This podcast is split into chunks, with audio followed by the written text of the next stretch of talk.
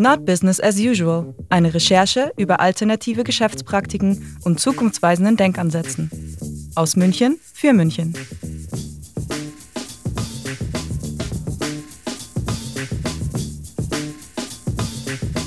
Willkommen zu Not Business as Usual.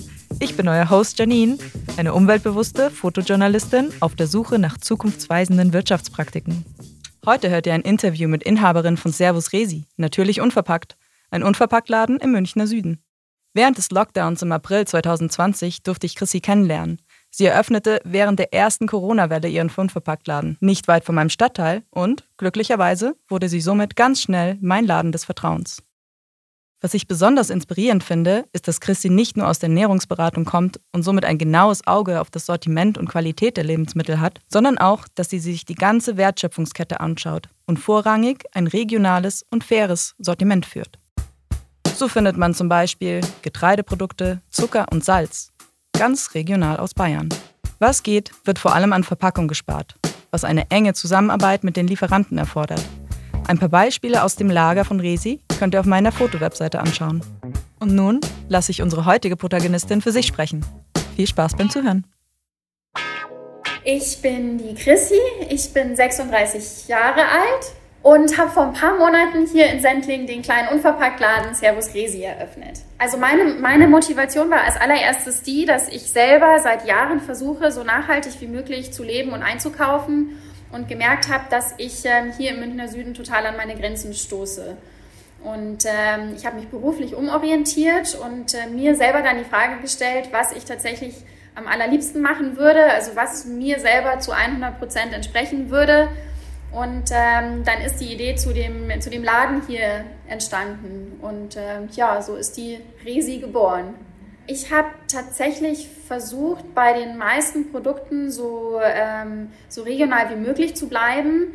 Ähm, habe ganz viel von kleinen äh, Höfen, von kleinen Manufakturen aus München und der Umgebung, mh, mm, weil dadurch, dass ich mir ja alles überlegt habe, hatte ich ja auch die Zeit, die ganzen, die ganzen äh, Lieferanten anzu, anzusprechen, anzuschreiben, anzurufen ähm, es war viel Arbeit, aber ich glaube, dass das auch das ist, wo die Nachfrage immer größer wird, dass die Leute weniger die Massenware wollen, ähm, dann vielleicht ein bisschen weniger kaufen und dafür auf, äh, auf gute Qualität und vor allem guten Geschmack achten.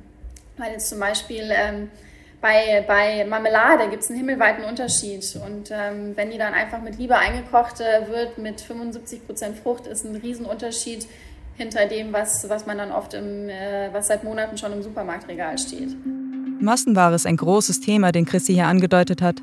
Dies geht auch Hand in Hand mit dem Thema, wie wollen wir in Zukunft wirtschaften und wann haben wir genug? Stichwort Suffizienz.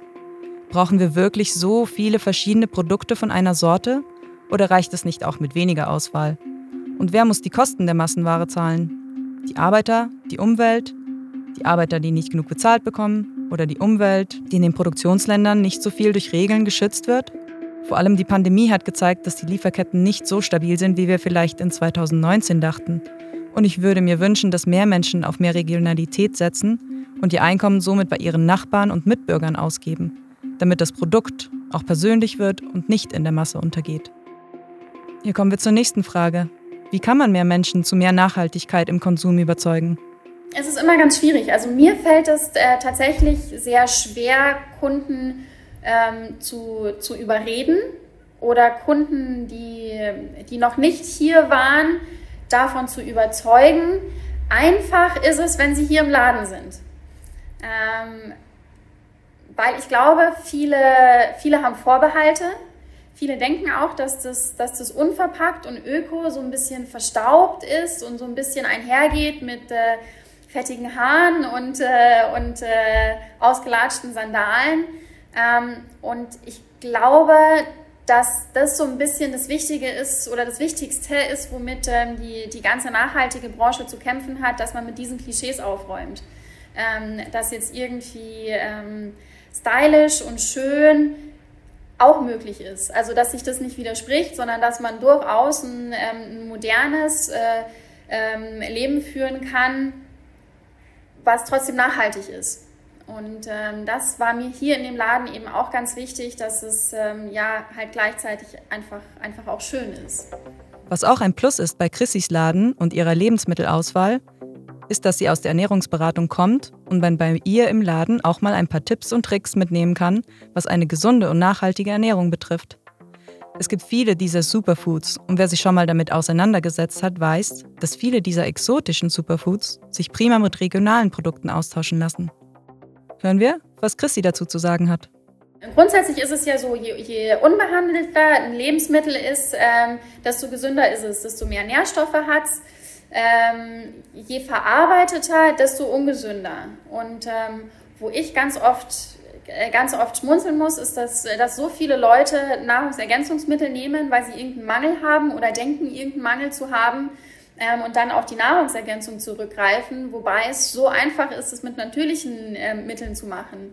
Jetzt gerade die ganzen äh, Jungs, die dann äh, Proteinpulver nehmen ähm, oder die ganzen, die ganzen ähm, äh, Damen, die dann äh, Eisenpräparate zu sich nehmen oder weil es ist so einfach, wenn man, wenn man sich ein bisschen mit den Produkten auskennt oder sich da ein bisschen beraten lässt, ähm, auf natürliche Art und Weise zumindest ähm, Mängeln vorzubeugen oder ja, sich gesünder zu ernähren. Im Januar dieses Jahres wurde im Kabinett die Änderung im Verpackungsgesetz beschlossen, welches die Hersteller und Vertreiber mehr in die Pflicht nimmt.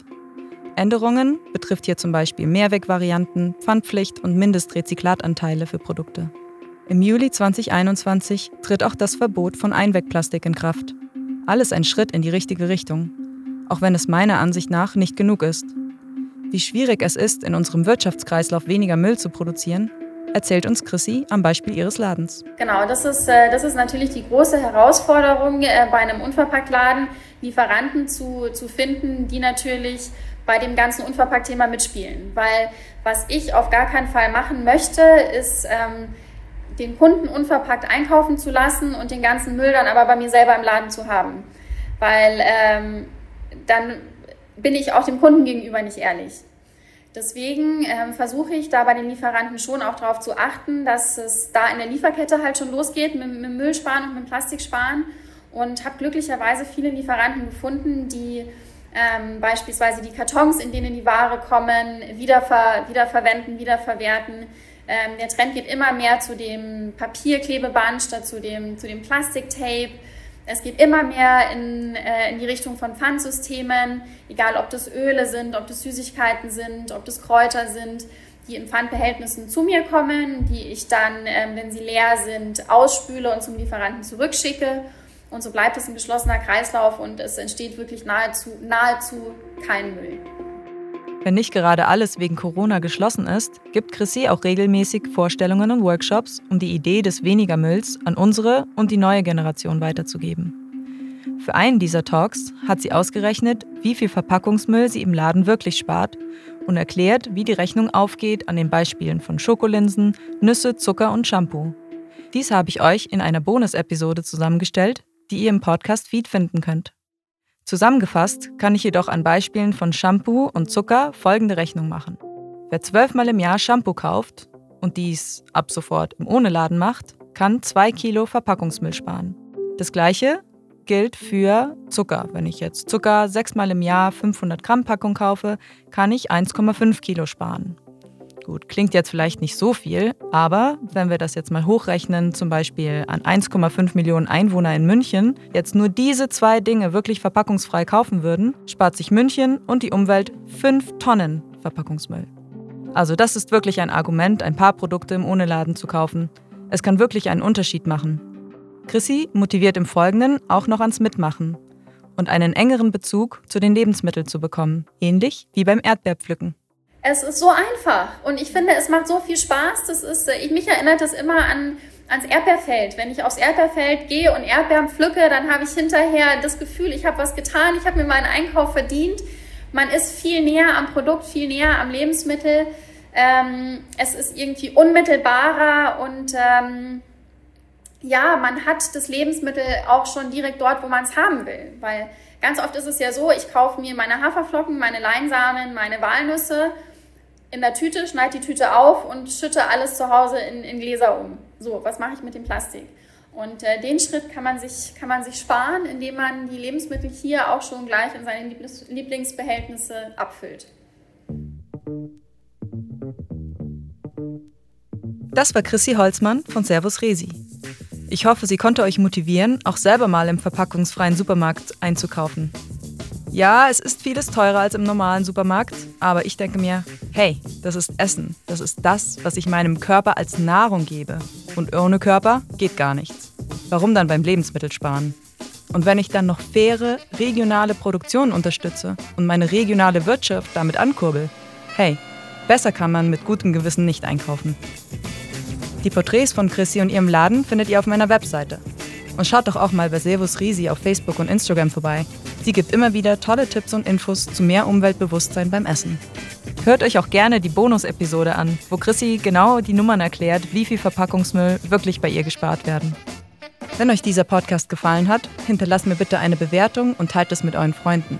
Ein kleiner Klick für dich, was aber einen Riesenunterschied für mich machen kann, um gefunden zu werden. Bis bald, eure Janine. Not Business as Usual ist ein Stu's Media Podcast, produziert von Randy Salo, Blake Lewis und mir. Mehr Infos über uns und unseren anderen Podcast- und Videoproduktionen findet ihr unter www.stuismedia.com.